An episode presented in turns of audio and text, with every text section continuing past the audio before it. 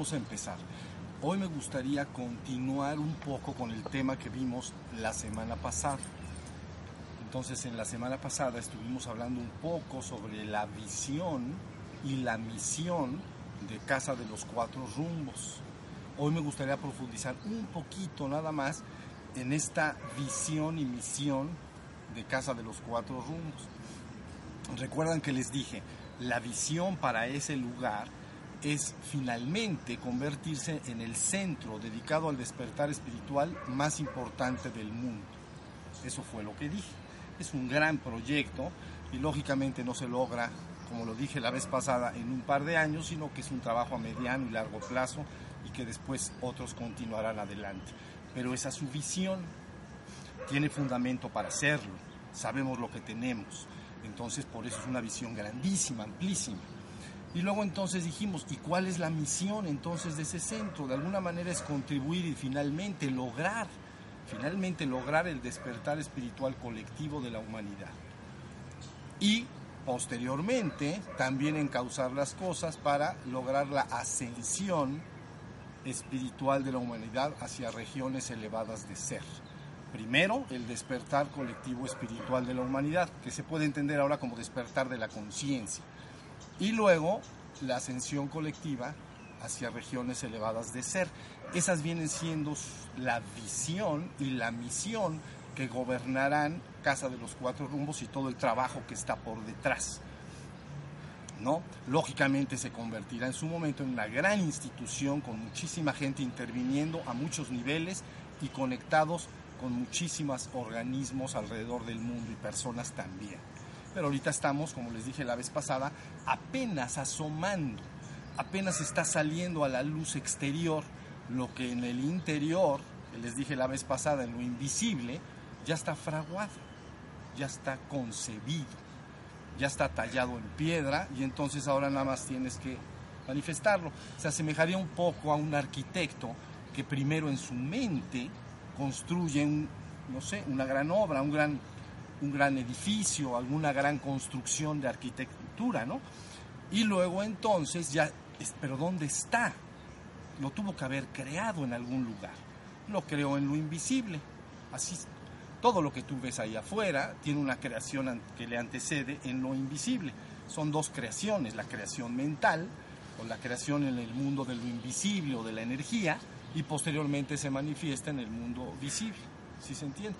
Entonces este arquitecto una vez que tiene los planos, entonces tiene que entregarlos y darlos a conocer y muchas gentes entonces intervienen para comprender exactamente cuál es la visión que tuvo este arquitecto de esta obra, ¿no?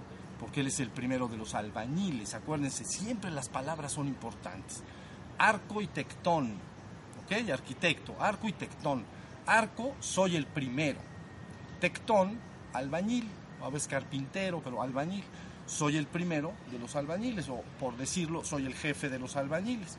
Entonces, ¿qué, es lo que concibió el jefe de, los, de todos los albañiles que vamos a estar alrededor de la obra, ¿no?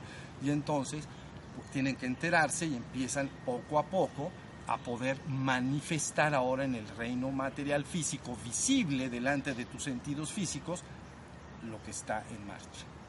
¿sí? Yo ahora estoy empezando a trazar los parámetros de visión, misión, cuáles son los objetivos, qué se está buscando, qué es lo que tenemos para lograrlo. Ahorita platicaré un poquito de esto. ¿Sí estamos?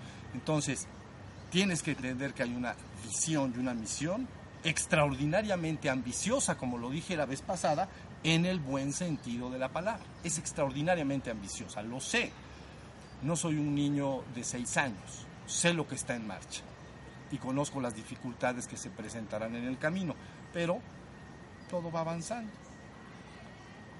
Toda gran, gran obra, lógicamente, nadie la ha hecho en cinco minutos. Pero la cosa es saber qué se va a hacer. ¿Sí estamos? Bien. Pero bueno, entendiendo esta visión y esta misión, entonces digamos que es oportuno comprender qué es el futuro. Exactamente qué es el futuro. Cómo se construye el futuro. Porque si no, no estás entendiendo nada. ¿Entiendes? Ustedes deben de concebir de momento el futuro como digamos, una, vamos a decirlo así, como una gran pared con muchísimas puertas, muchísimas posibilidades de realización. Hay muchísimas puertas. ¿Ok? Pero de alguna manera, o sea que el futuro lo vas a construir. Pero para poder construir el futuro, de todas estas puertas tienes que concentrar tu atención y tu visión, es decir, tienes que concentrar tu atención y tu intención en una puerta, de tal manera que te acerques a esa puerta y entonces luego las demás las descartas. No por irreales, todas pueden ser reales. Todas esas puertas te conducen a experiencias en la conciencia porque eso es lo que es la existencia, experiencias en la conciencia. La conciencia adquiere experiencia, salir atravesando estas puertas y, crear realidades, digamos, existenciales. Bueno, pero entonces primero tienes que discriminar y decir todas esas otras puertas no, no me interesan, me interesa una puerta. Y esa puerta entonces concentro mi atención, mi intención y no la retiro más. Y entonces ahora sí todos mis actos mentales, verbales y corporales empujan y van construyendo y van haciendo que abras la puerta y construyas la realidad que estará después. ¿Sí se entendió? Entonces, personalmente, yo he estado hablando aquí de una puerta. Esa puerta ya la está señalada desde hace miles de años, ¿entienden? Tomen el camino angosto ancho y espacioso es el que los lleva a la perdición. Entonces, tomen el camino angosto.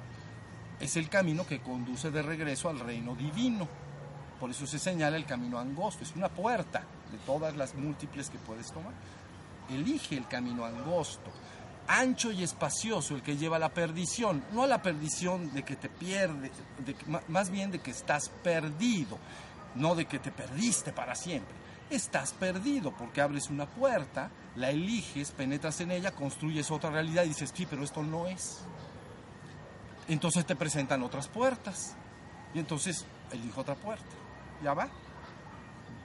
Entonces diríamos que estás como perdido en la existencia abriendo puertas detrás de puertas, creyendo que detrás de alguna puerta encontrarás lo que finalmente estás anhelando y buscando. Y haces siempre eso concentras tu atención, tu intención y todas tus acciones buscan manifestar esa realidad. Recuerden, eso es la construcción de que la gente entiende por karma, ¿sí? Es decir, mis actos, la palabra karma quiere decir acción, acciones. Entonces mis actos corporales, mentales y verbales están empujando esa realidad para que se manifieste. Se abre y entonces viene la experiencia de conciencia. Ya que la tengo, entonces digo, esto es lo que finalmente estoy buscando. Si no es el reino divino, es decir, tu divino origen, lo que verdaderamente eres, el absoluto en sí mismo, vas a darte cuenta que no es lo que quieres finalmente. Pudo haber sido una buena experiencia, pero se presentarán otras puertas. ¿Sí se entendió? Y así sucesivamente. Pero cuando se dice toma el camino angosto, se está diciendo elige la puerta que conduce al reino divino, al absoluto. Las demás te llevan a la perdición, pero no es la presión de que te pierdes, es de que estás perdido, porque estás buscando el reino divino, pero eliges puertas que no te conducen al reino divino. Pueden acercarte progresivamente, y eso la gente lo entiende como evolucionar en la existencia, avanzar en el sendero espiritual, ¿sí se entendió? No es que no sirva para nada, por supuesto que todo sirve. Para descubrir qué fruta te gusta, como preferida, debes probarlas todas. Y entonces dices, ah, bueno, a mí me gusta, ¿no? El mango. Entonces dices, pero ya tuve que darme cuenta y ya probé todas. Y puede haber buenas y ricas entre ellas. ¿Sí se entendió? Entonces, más o menos, consideren ustedes que se va a hacer un esfuerzo colectivo mundial para señalar nuevamente la puerta angosta. Y se va a decir, ya se les dijo, pero no solo se les dijo a los occidentales, ¿no? De origen cristiano, estas palabras que estoy diciendo provienen de Cristo, o la tradición las remite a Cristo, ¿no? Entonces, pero se ha dicho en todos los tiempos y en todos los lugares. Siempre se ha dicho, hay un camino, ese sí te conduce a la salvación, así se le llama. Ahorita les voy a explicar por qué, por qué se, se refiere a esto. Ahora, Si tú entiendes cómo se construye el futuro, entonces, y, la humanidad colectivamente, es un gran trabajo y esfuerzo, va reconociendo, no con su mente, sino con su corazón, que lo que verdaderamente busca es su esencia divina, al principio no lo va a entender muy bien. Hay una gran parte de la población del mundo que está actualmente muy, no quiero decir encerrada, pero sí puedo decir ubicada en el reino de la mente racional. ¿Sí se entiende? No en la intuición, no en otra parte. Eso es más difícil porque toda la razón siempre está gobernada por lo que dictan los sentidos. Lo que no veo, ¿no? Entonces no tiene ninguna importancia para mí, ningún valor. Hay otras personas que se guían por intuición y así sucesivamente. Otras su corazón de alguna manera dicen, debe de haber algo que trascienda este mundo, cosas por el estilo. Es un gran trabajo y un gran proyecto. No está tan fácil como a primera vista parece. Pero bueno, ahora, ¿con qué contamos? ¿No? Ok, vas a señalar una puerta o estamos señalando una puerta, ¿no? Llámale camino angosto. Pero finalmente, ¿con qué cuentas? O sea, ¿cuál es nuestra guía? Bueno, alrededor de la palabra Shiva Shambhu, es la palabra que fue elegida, conviene, nada más, conviene esa palabra. Shiva Shambhu convino alrededor de esa palabra aglutinar todo el conocimiento avatárico del pasado. Todo.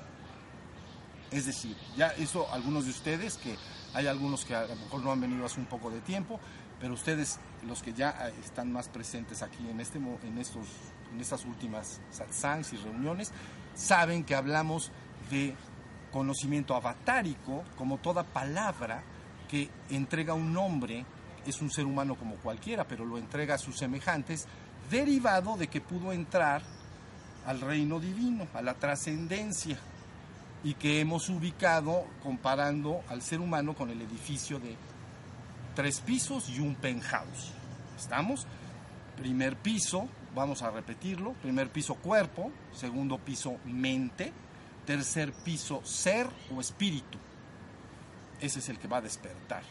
Luego, eso de ahí para abajo, primeros tres pisos, existencia. ¿Comprenden? Luego pusimos una, una línea limítrofe, que de alguna, mente, de alguna manera, de momento, conviene que separen entre la existencia y el penthouse, que es la trascendencia. ¿No?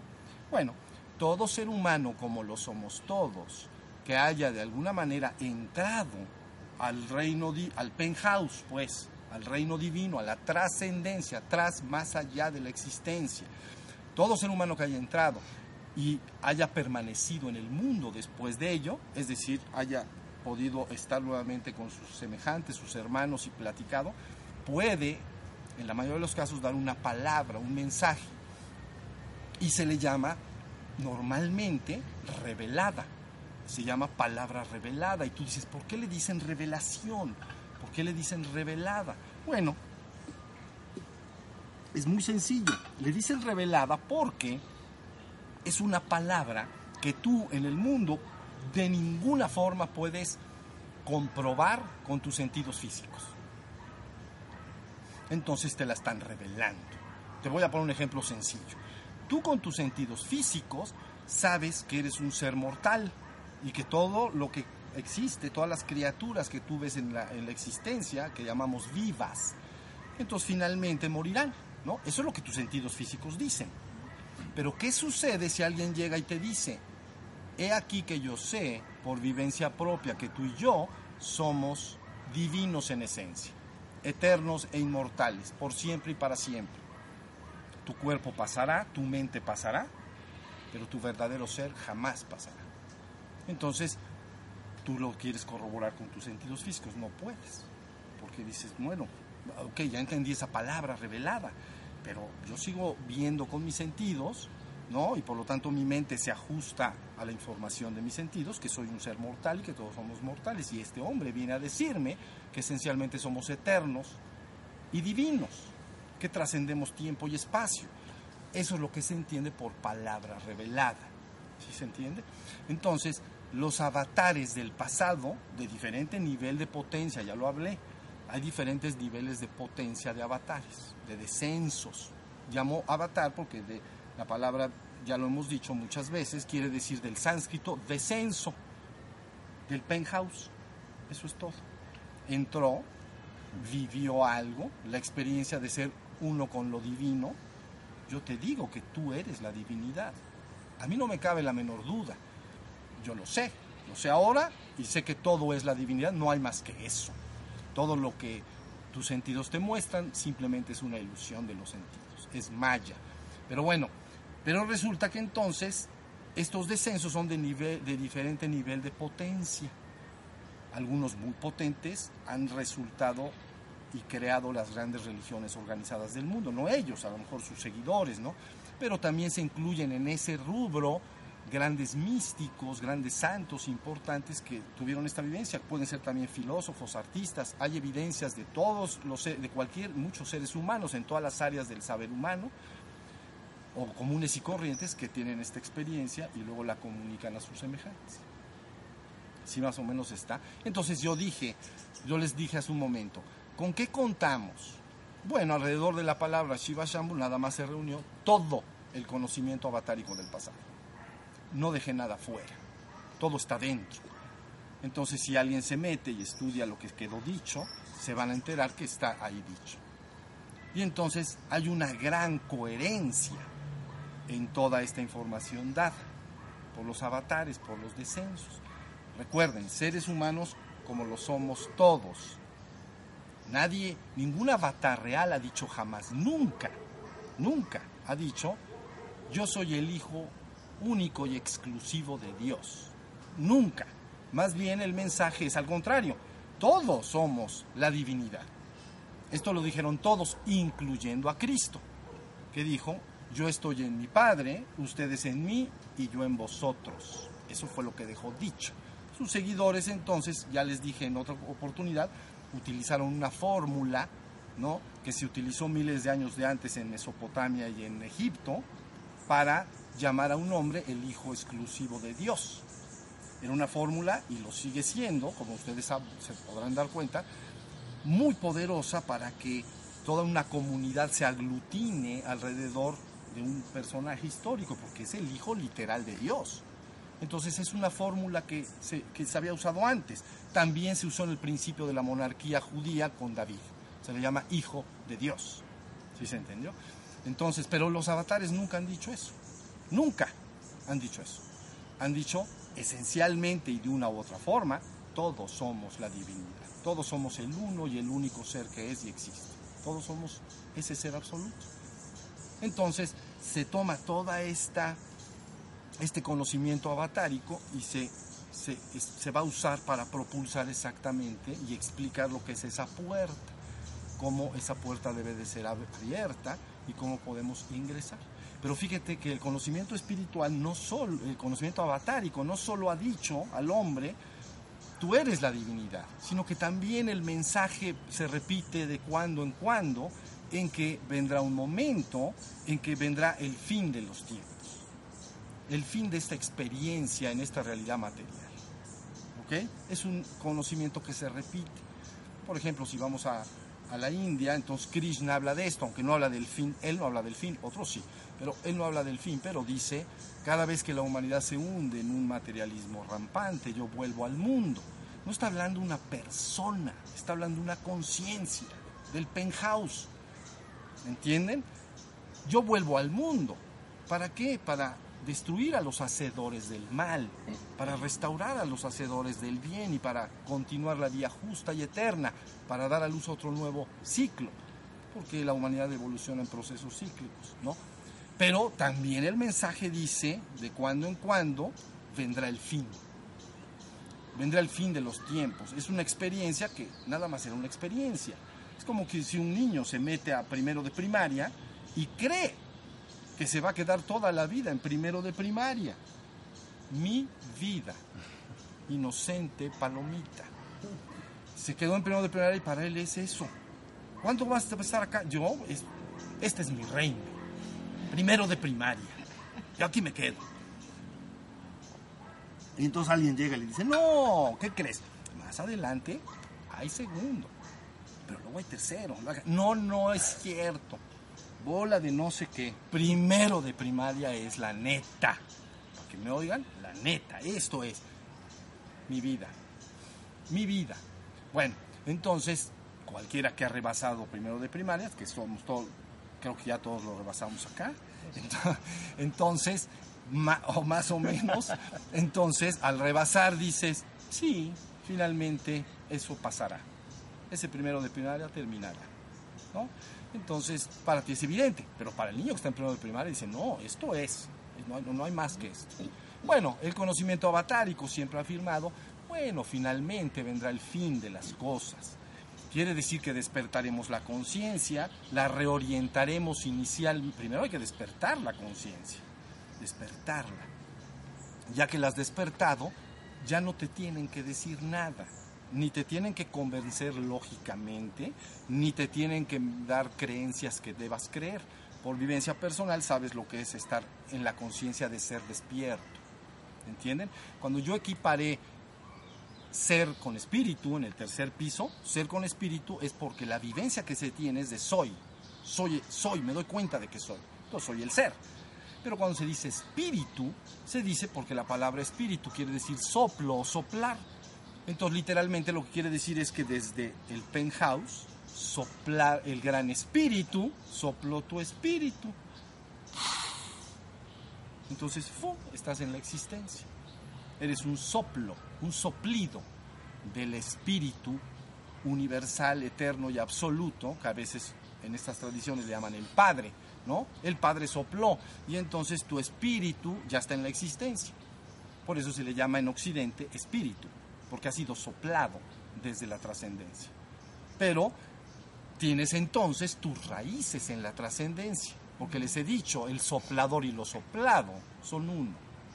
Entonces, cuando el hombre se despierta al tercer piso, a la conciencia del tercer piso, inmediatamente se da cuenta que este no es su reino puede ser un reino, un lugar hermoso. Yo no digo que no, puedes tratar de vivir en amor y armonía y con los demás y divertirte y hacer cosas, pero algo en ti ya sabe que este no es tu reino, ni lo será eternamente. Entonces, al despertar, empiezas a, a sentir tu anhelo inamovible de entrar por la puerta que te llevará al penthouse. ¿Sí se entendió? Y entonces ahí tienes. Ya no tienes que hacer tantos esfuerzos. La persona solita que ha despertado empezará a buscar más y más el regreso a su eterno origen, porque se sabe un ser de alguna manera enraizado en la existencia, perdón, en la existencia, pero enraizado, tiene sus raíces en la trascendencia. Y entonces seguirá buscando y dirá, a los avatares, al conocimiento avatárico del mundo, oye, ok, ya me desperté espiritualmente hablando, ¿no? Pero ahora, ¿cómo le hago? Porque quiero, quiero tener la experiencia directa del penthouse. Hay lecciones para todo, ¿no? Yo les he dicho en el pasado, tú toma mi mano y yo te llevo al penthouse. Yo no juego a que te conduzco, yo sé lo que estoy haciendo, ¿entiendes? Entonces nada más te dije, dame, tu mano, no me sueltes y yo no te soltaré. Si me sueltas, lo único que a mí me indica es que pues, quieres seguir teniendo una experiencia en la existencia. ¿Es bueno o malo? Todo es bueno. ¿Por qué va a ser malo? Pues, tú eres libremente que tienes que elegir qué vas a hacer con, con tu vida, pues, ¿no? Pero se acerca el momento, sépanlo, se acerca el momento en que la humanidad de manera colectiva va a estar bien informada no solo como una creencia de tipo religiosa, ¿no? Es que en tal religión dicen tal y cual cosa y en esta dicen esto. No, no, no. A ver, las cosas son así. Esto es lo que tienes que lograr, esto es lo que te va a pasar. Entonces lo vas verificando. Recuerden, actualmente les he dicho, ya no se tiene respeto por la mayoría, bueno, por un grupo importante de la humanidad, ya ha perdido el respeto a la religión organizada, porque la religión organizada ofrece creencias. Conforme más se ha desarrollado la ciencia y la lógica del ser humano, va perdiendo respeto a, la, religión organizada, que está basada en creencias. Pero respeta mucho la ciencia, porque la ciencia entonces es de alguna manera ahora la herramienta, si tú quieres, que podría concebirse como más seria para guiar nuestros pasos. Entonces, la ciencia trabaja, como ya lo sabemos todos, a través de verificación por terceros. Si yo digo algo, tú lo tienes que verificar. Si lo verificas, eso se llama método científico y punto. Le pones paloma o cruz y eso se llama método científico. No me lo tienes que creer. Bueno, pero el conocimiento avatárico, contra más lo conoces, te dice pelos y señas de todo lo que te va a pasar. Y tú nada más tienes, lo tienes que ir verificando en tu experiencia consciente. No le tienes que creer a nadie, porque ellos no vinieron a, que les creyeras nada, a inventar creencias. ¿Sí se entiende? Vinieron a decir, hay un penthouse, eso soy yo y eso son ustedes junto conmigo, podemos ir hacia allá. ¿Sí se, sí se entiende? Pero vuelvo a lo que dije hace un momento. Dentro del mensaje avatárico siempre ha estado el fin, el contemplar el fin de esta experiencia. ¿no? Que en la metáfora que acabo de utilizar es como primero de primaria, vamos a decir. Entonces, ya va a acabar, debe acabar. La humanidad está lista para empezar a caminar hacia la segundo de primaria. Entonces hay que despertarla colectivamente y entonces viene de alguna manera su redención. Por eso, en términos mismos de Cristo que dije hace un momento, ¿no?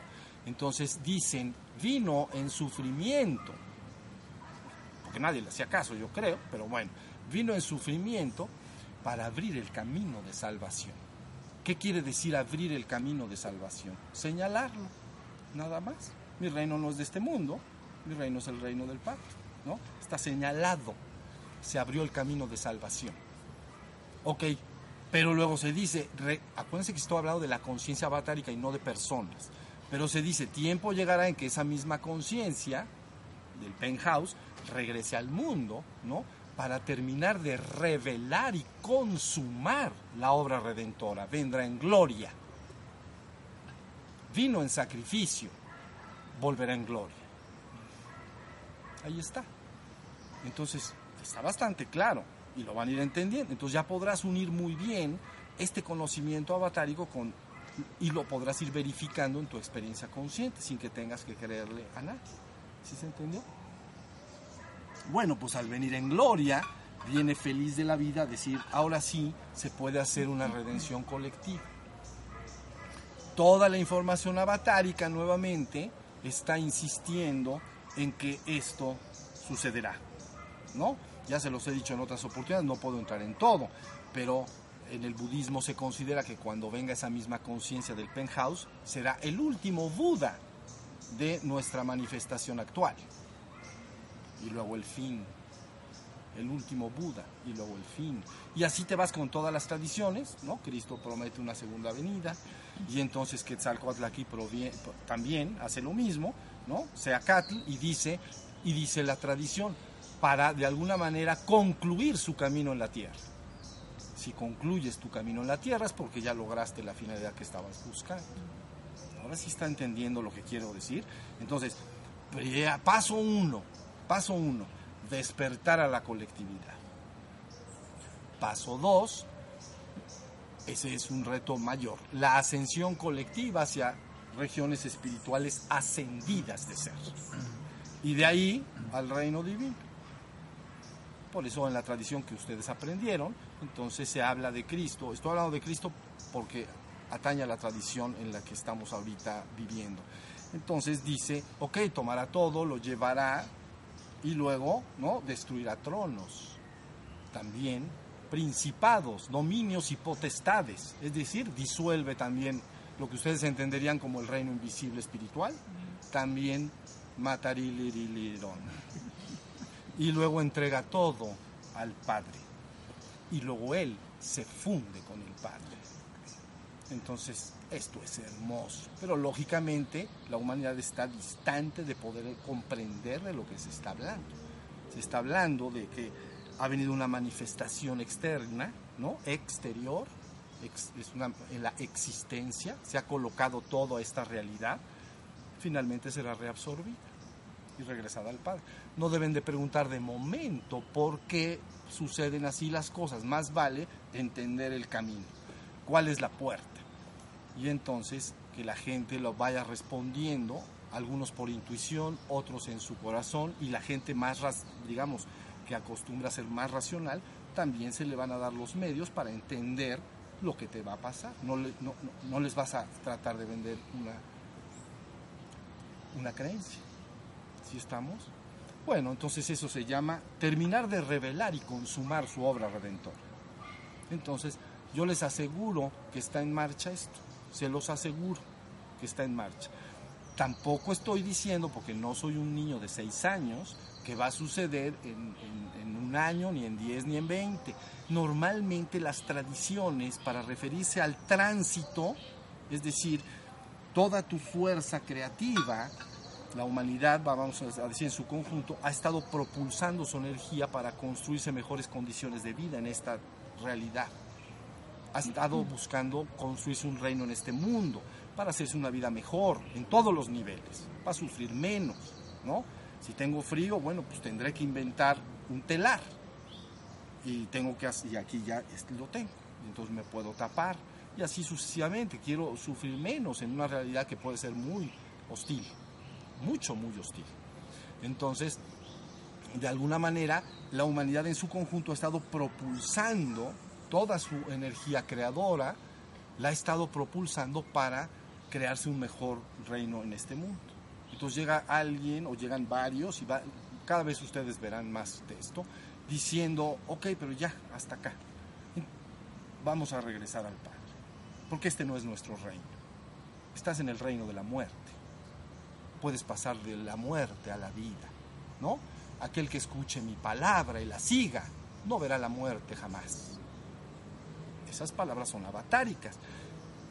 Cualquier persona dice, ¿qué dice este hombre? ¿Cómo que no va a ver la muerte jamás? Si ya tengo 80 años y con 20 pastilleros todos los días, ¿eh? ya conocen ustedes al, así, y entonces son como taca, taca, taca, taca porque donde dejes las pastillas, throwing. Entonces a ese hombre tú le dices, aquel que siga mi palabra, aquel que escuche mi palabra y la siga, no verá la muerte jamás, pasará de la muerte a la vida eterna. Entonces la gente lógicamente dice, ¿qué está diciendo este hombre? Claro que me voy a morir. Es que son palabras avatáricas, no son las palabras de otro ser humano y que estaría muy confundido lo que te está diciendo es, si tú escuchas lo que yo te digo y lo sigues, recuperarás tu esencia divina que es eterna e inmortal. Tu cuerpo, por supuesto, que va a pasar. Entonces, ¿qué importancia puede tener? Si estamos en la idea,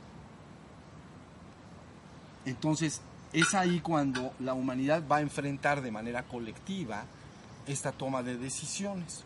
Les voy a decir por qué, porque organismos y de alguna manera guías que ha tomado la humanidad están propulsando cada vez más la construcción de un reino en este mundo. Pero siempre viene la conciencia avatárica y dice lo mismo. Si quiere, si, lo que te podría decir, mira, es que es nada más primero de primaria, pero nada más. No, no creas que lo que tú entenderías por la divinidad se le acabaron las ideas, nada más construyendo esta realidad que ves actualmente. Eso es un saloncito de primero de primaria. Entonces llegó el momento de regresar a la casa, la casa del Padre, así le llaman, ¿no? Y por eso dicen cosas hermosas, levanten las carpas, reanudemos el camino a casa. Son palabras fuertes, pero debes de distinguir quién las está diciendo, porque o las dice un loco o las dice un hombre que verdaderamente sabe lo que está diciendo. Sabe que hay algo en ti y en mí y en todos que verdaderamente pertenece al reino divino. Es más, eres el reino divino. Esto es como un sueño, ¿entiendes? Cuando tú te duermes en la cama, imagínate que ahorita esto fuera un sueño de tu cama, de tu cama, en tu cama donde duermes, te metes y empiezas a soñar. ¿Y qué crees que sueñas? Este sueño, esto que estás viendo ahorita, ¿lo comprendes? Y entonces, ahí pues estoy yo en el sueño. Y entonces te digo, oye, es que esto es un sueño, te vas a despertar te vas a despertar tarde o temprano. Entonces, te puedes despertar más adelante, pero te puedes despertar ahorita si quieres.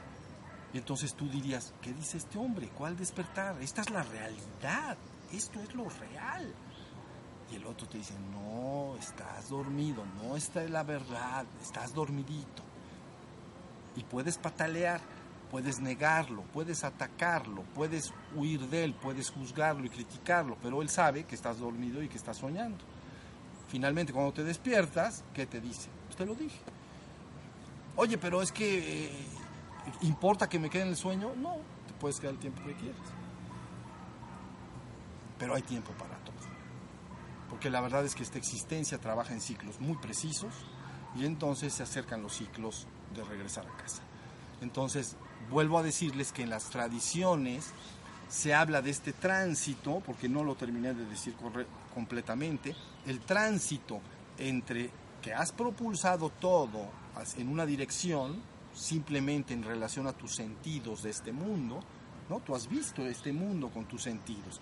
Y toda tu energía, tu inteligencia, tu imaginación y todo lo que tu fuerza de voluntad, todo se ha encaminado a construir un reino en este mundo, ¿no? Entonces, de alguna manera debe de haber un tránsito natural para regres, para que te reorientes y te dirijas a casa en el sentido ascendente, al divino origen. Y este pequeño tránsito, algunos le llaman el milenio, así le llaman las tradiciones, ¿no? Mil años, el milenio. El milenio no es nada, pero de alguna manera, para que se entienda, es como ir en un coche en una dirección, ¿no? Y vas manejando. Y, de repente te dicen, oye, ¿qué crees? Es que es para atrás. Pues entonces ni modo que en un instante ya estés de regreso. Tendrás que desacelerar, tendrás que, el coche se tiene que ir bajando su velocidad, ¿no? Finalmente, con control, le das la vuelta y vas de regreso. ¿Sí se entiende? Ese tiempo es de tránsito. Le pasa a todas las personas de manera individual y también les pasa de manera, pasará de manera colectiva para la humanidad. Entonces, eso es lo que está en marcha. Y el empuje avatárico ahora va a ser enorme, enorme. ¿Por qué? porque ya todos se están enterando en todo el mundo. Yo no estoy diciendo que lo que estamos haciendo acá es único y exclusivo, ¿entienden? En todo el mundo está viniendo un verdadero despertar importante. Ustedes entiendan, y ya con esto termino, que desde el momento en que se empie, hagan de cuenta que antes de mm, a lo mejor el siglo pasado, ¿no? Todas las religiones organizadas habían terminado construyendo algunas reglas pequeñas, éticas y morales para el, ustedes la llamarían el buen vivir o el buen convivir con los semejantes, ¿no? Reglitas sencillas, ¿no? Éticas y morales. Pero el contenido avatárico, profundo, el conocimiento espiritual, nadie lo conocía, ¿no? Entonces a ti te decían, mira, estos son tus ritos y ceremonias y estos y, estas son tus reglas, ¿no? Pórtate así, así. Pues casi en todas partes había sido así. Pero entonces resulta que a mitad del siglo pasado empieza a salir decididamente ¿no? Oxford fue una institución importante que empezó a propulsar eso. Empezó a mandar entonces doctores en filosofía y en religión y en psicología a Tíbet, a India, a China y empezaron a recoger todo este conocimiento que estaba entonces en pali, estaba en sánscrito, estaba en chino y estaba muy difícil entenderle así de plano. Y aparte, tampoco estaba a la mano. No lo podías tener en tus manos. Entonces empezó a salir y empezó a traducirse. Y ahora, 50 años después, que ha sido un esfuerzo colectivo de instituciones y organizaciones muy serias, muy dedicadas a su trabajo, ¿no? Se tiene todo en alemán, francés, italiano, español. Entonces, ahora sí ya sabemos de qué se trata la cosa. Lógico, cuando esto salió, pongamos un ejemplo, cuando esto salió y, se, y vino a dar Occidente, entonces Occidente, que son predominantemente católicos, vamos a decir, o protestantes y todo, dijeron, ah caray, ahora sí están trayendo, como dicen por ahí, toda la papa de allá. ¿Y nosotros qué? Y entonces ya empezaron poquito a poquito a sacar el conocimiento de la mística cristiana, por ejemplo, también, que era muy profunda, pero antes, mm, no sé, digo, no sé, digamos que no se propulsaba el despertar. ¿no? No se entraba en estos místicos, no se estudiaban, no se conocían. Pero ahora como, ¿no? Como diciendo, tú traes eso, bueno, yo también lo tengo. Ah, pues qué bueno, lo hubiera sacado también. Pues todo. ¿Ya vieron? Entonces ya tenemos mucho más. Y luego, acuérdense de la toltequidad. Yo les he dicho que es profunda y muy importante. Entonces ya, ya estás también resurgiendo, ya está sacándose. Entonces luego se juntará solo conocimiento para todos. ¿Sale? Bueno, eso es lo que está en marcha. Entonces, ¿va a ser en cinco minutos, insisto? No. Pero conforme cada quien empieza a decir, a presentir, hay algo adentro que finalmente algunos empezarán a presentir, ¿saben? Parecido, y con esto sí acabo, parecido a como cuando se van las parvadas de gansos a mover de un lugar a otro, las manadas ¿no? de algunos mamíferos, ¿no? están a lo mejor en Canadá y entonces vienen a dar a México, ¿no? Entonces lo que se experimenta es un común un, ¿cómo le llaman? Un desasosiego, un, una inquietud, algo está pasando. Entonces poco a poco se ponen muy nerviosas. Por ejemplo, los gansos, ¿no? Están nerviosos y empiezan a hacer ruido y empiezan a revolotear y algo va a pasar. Pero a lo mejor ellos no lo saben, pero algo va a pasar. Y empieza por poquitos. ¿Sí se entendió? Cuando son más y más, de repente, igual las monarcas, ¿no? nuestras mariposas monarcas hacen lo mismo. Entonces ahí tienes lo que le puede pasar al ser humano. Digamos que empieza a recordar quién es, empieza algo en su interior a decirle, tengo que regresar a casa, tengo que movilizar. Entonces eso es en lo que estamos comprometidos. Y actualmente parecen dos fuerzas que operan, ¿no? Unas decididamente a construir el reino en este mundo y, es, nada más, ¿no? Y posiblemente usar una religión organizada, pero más bien para la manipulación de las conciencias. Y por el otro lado, una fuerza batárica poderosa, decidida, que sin usar ningún sistema de creencias busca despertarte. Y eso es lo que va a seguir presionando. Son dos fuerzas de presión, ¿sí se entendió? Entonces, no, no queremos construir un reino al margen. Fíjense bien. No queremos construir un reino al margen del verdadero reino divino. No queremos que la humanidad se asemeje al Altísimo, haciendo una fuerza creadora y creativa en la existencia. Queremos que sea el Altísimo, porque eso es lo que es. ¿Sí se entendió?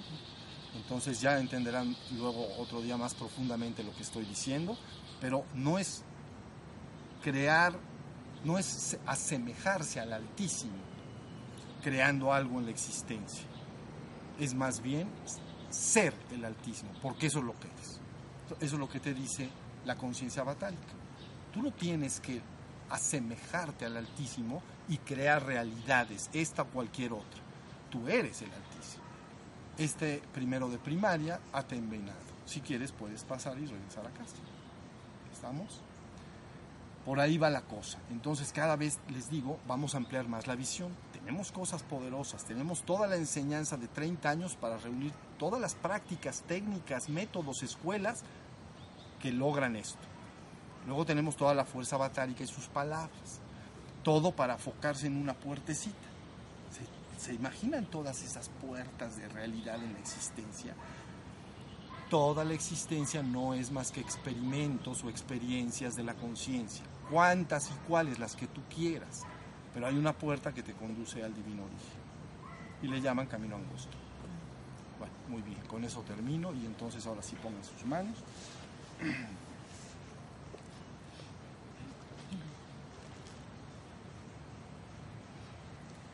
Muy bien, mis vidas.